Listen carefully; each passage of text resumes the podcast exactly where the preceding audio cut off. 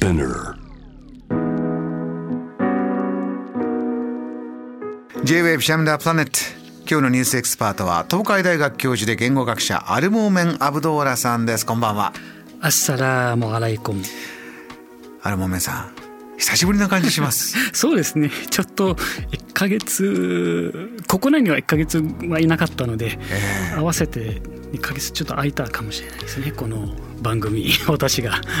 サボってて。いえいえいえリスナーの皆さんこれアルアルモーメンさんサボってたんではなくて、えー、1ヶ月以上エジプトへえー、まあ学生を連れたスタディーツアーもありそしてあるモーメンさんもちろんふるさとですからいろいろなものを見て感じて、えー、今日はこの後その最新レポートもたっぷり伺いますので、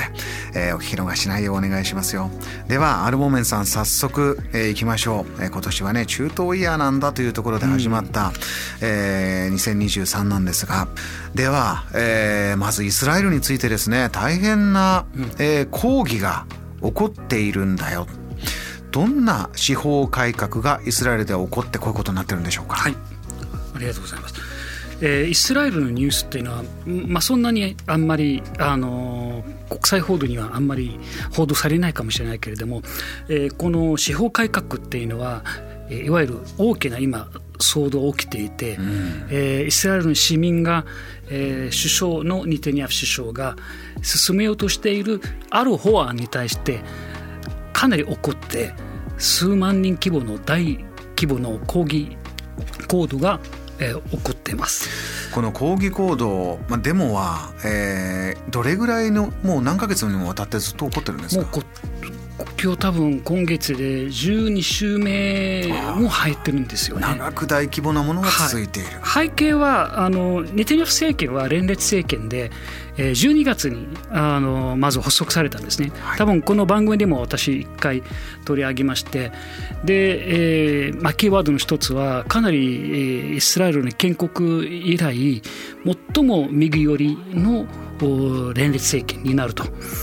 なのでその先、ね。えー、おそらくこうパレスチナ側との対立が予想されてましたけれども、激しくなると予想されてましたけれども今回は逆にパレスチナ側というよりも国内の中のいわゆるこう法律のいわゆるこう法制度の改革と、うん、称されている状況の中で、はい、えー、国民は、えー、いわゆるその、まあ、ニテニヤフ首相が今進めようとしているその司法改革、まあ、中身としては、ええ。うん例えば、えー、最高裁の権限を縮小するとか縮小小さくする。ああるいは制限をかける。例えば国会で決めた法律が本来なら、えー、司法が持っている違憲審査権があると思います。いわゆるこれが、えーまあ、憲法あるいは、まあ、イスラエルの場合は基本法っていうんですけれども、ええ、違反しているかどうか。えまずはこれは点検するわけですよね、うん、チェックするわけ。でチェックして例えば違憲している場合はまあこれは一つの、まあ、いわゆる戻すわけですね政府には。ところが今回今進む、まあ、ニテニヤフ首相が、えー、進めようとしている法案は、はい。一回国会で決めた、えー、法律。最高裁がノーと言ってもえー、その反対できない、あえー、覆すことは、えー、できません。司法の力を弱めてそうなんですね。政治の力を強くしちゃう。政府の権限強化って言っていいしそれから例えば裁判官の任命権も政府が持つとか、はい、まあ、かなり、えー、民主主義の根幹となる部分を揺るがすぐらいの内容の法案が今まさしくそのイスラエルの議会で審議されてるわけですね。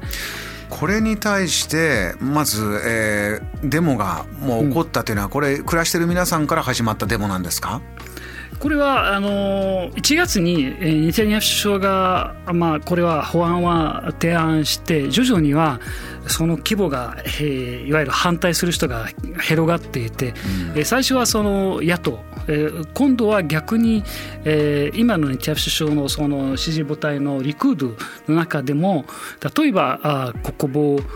省国防大臣が反対して。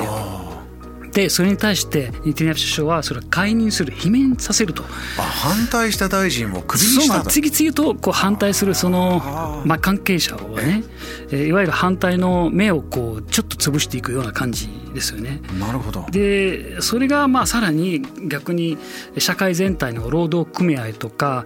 あるいは軍の中でもの関係者など、えー、それに対する反対運動に参加したりもうかなりその反対抗議、まあ、抗議行動そのものがもう一つの特定の層ではなく国全体に広がっているのが今の状況ですね。今の状況でそこまで来てこの司法制度改革は、うん、ではやめるよということになったんでしょう？どういう状況になりましたか？それで結果的には、はい、まあ、延期するという延期をする、うん、あれだけ紛糾してて国が分裂になりかねない、まあ、言い方としては内戦になるんじゃないかというぐらいまでなったんですね。まあ、国内外の圧力の中で、えー、一歩ニセニヤフ首相は、まあえー、引くという手を引くじゃなくて完全に手を引くではなく、えー、来月の月末までいわゆる国会があのしばらく4月多分2日3日からお休みに入るので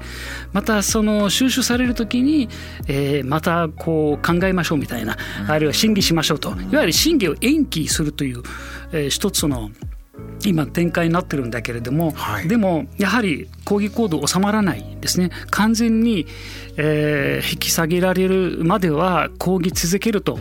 その参加者は言っていると。アルモーメンさん、うんどうしてそこまでこの司法制度改革にこだわってるんでしょうか？多分ねこれは背景も難しいんですけども、うん、あのもともとニテニヤフ首相は、えー、収賄とか詐欺とか背任などの罪に問われていて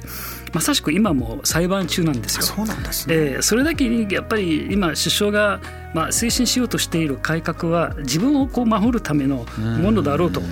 国内で結構強く批判、えーまあ、非難されているわけですよね。ええ、まあ、首相は当然自らのこういう罪について一貫してこう無実と主張してるんですけれども、はい、えー、まあ、そういう意味ではネタニヤフ政権はかなり今は大きなあなんていうかね大きなその挑戦というか、まあ、今その民主主義とその首相のその考えどっちを取るかっていう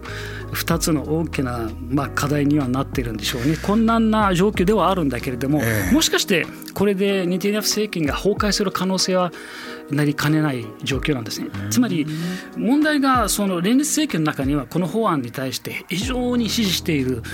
ええ、メンバーがいるんですよ。どういうこう連立政権の中でどういう人たちが強硬にこれをプッシュしてるんでしょうか？やっぱり右派が、えー、これを通してほしいわけですよね。あのイスラエルの今の右派と呼ばれる人たちはどういう主張をしてこう票を集めてる方たちなんですか、まあ、だから国守るとかえー、それから、まあ、あの国を守るためにはこのやっぱり安定した政権をこう持ったのかこう継続させるのが結構イスラエルの最大の挑戦なんですね。うん、今まで4回もねこうそういう国民の中のこう投票を行って次々の政権がこう続かないあるいは何らかの状況で崩壊するこれがまあギリギリで今回この連立政権になったんですね。で今回の司法改革っていうのはあくまでこれはその裁判官のあるいは司法の乱用にこう歯止めをとどめると言ってるわけですそういう主張なんです、ね、そうしてるわけですただこれ背景には一つのポイントっていうのはイスラエル社会っていうのはもともと左派と右派の対立がすごく激しいんですね。うんであのあんまりニュースには出てこないけれども、はい、えー、テルアビブ、えー、いわゆるイスラエルの首都のテルアビブなんですけれどもとあアルアクサあのあエルサレムですね。でエルサレムの方には結構右派の勢力が強いんですね。でテルアビブの方は左派ですねで一番お金稼いでる人たち企業とか投資とかしてるのは左派なんですね。そしてでもしかもしかしその政治をいわゆるの中心になっているのが右派なんです。これは目に見えないけれどもこの左派と右派の目に見えない対立っていうのが今回の問題の発端のかなと私は考えますあの一つだけ最後伺いたいんですけどこのパートこの混乱イスラエルの大変な混乱というのは中東全体に今どんな影響を与えてるんでしょうか、うんこれはまあかなり大きな影響になると思いますけどまずは、えー、民主主義、ねまあ、イスラエルといえば民主主義国家として、えー、こう常にそれを PR してたと思いますけれども今回は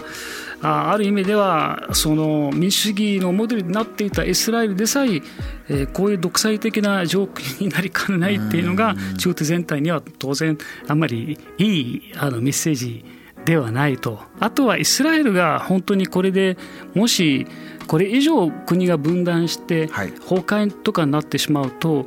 まあ、いわゆるイスラエルに対するその安全保障的な問題とかあるいはアメリカとの関わり合いとか大きな意味では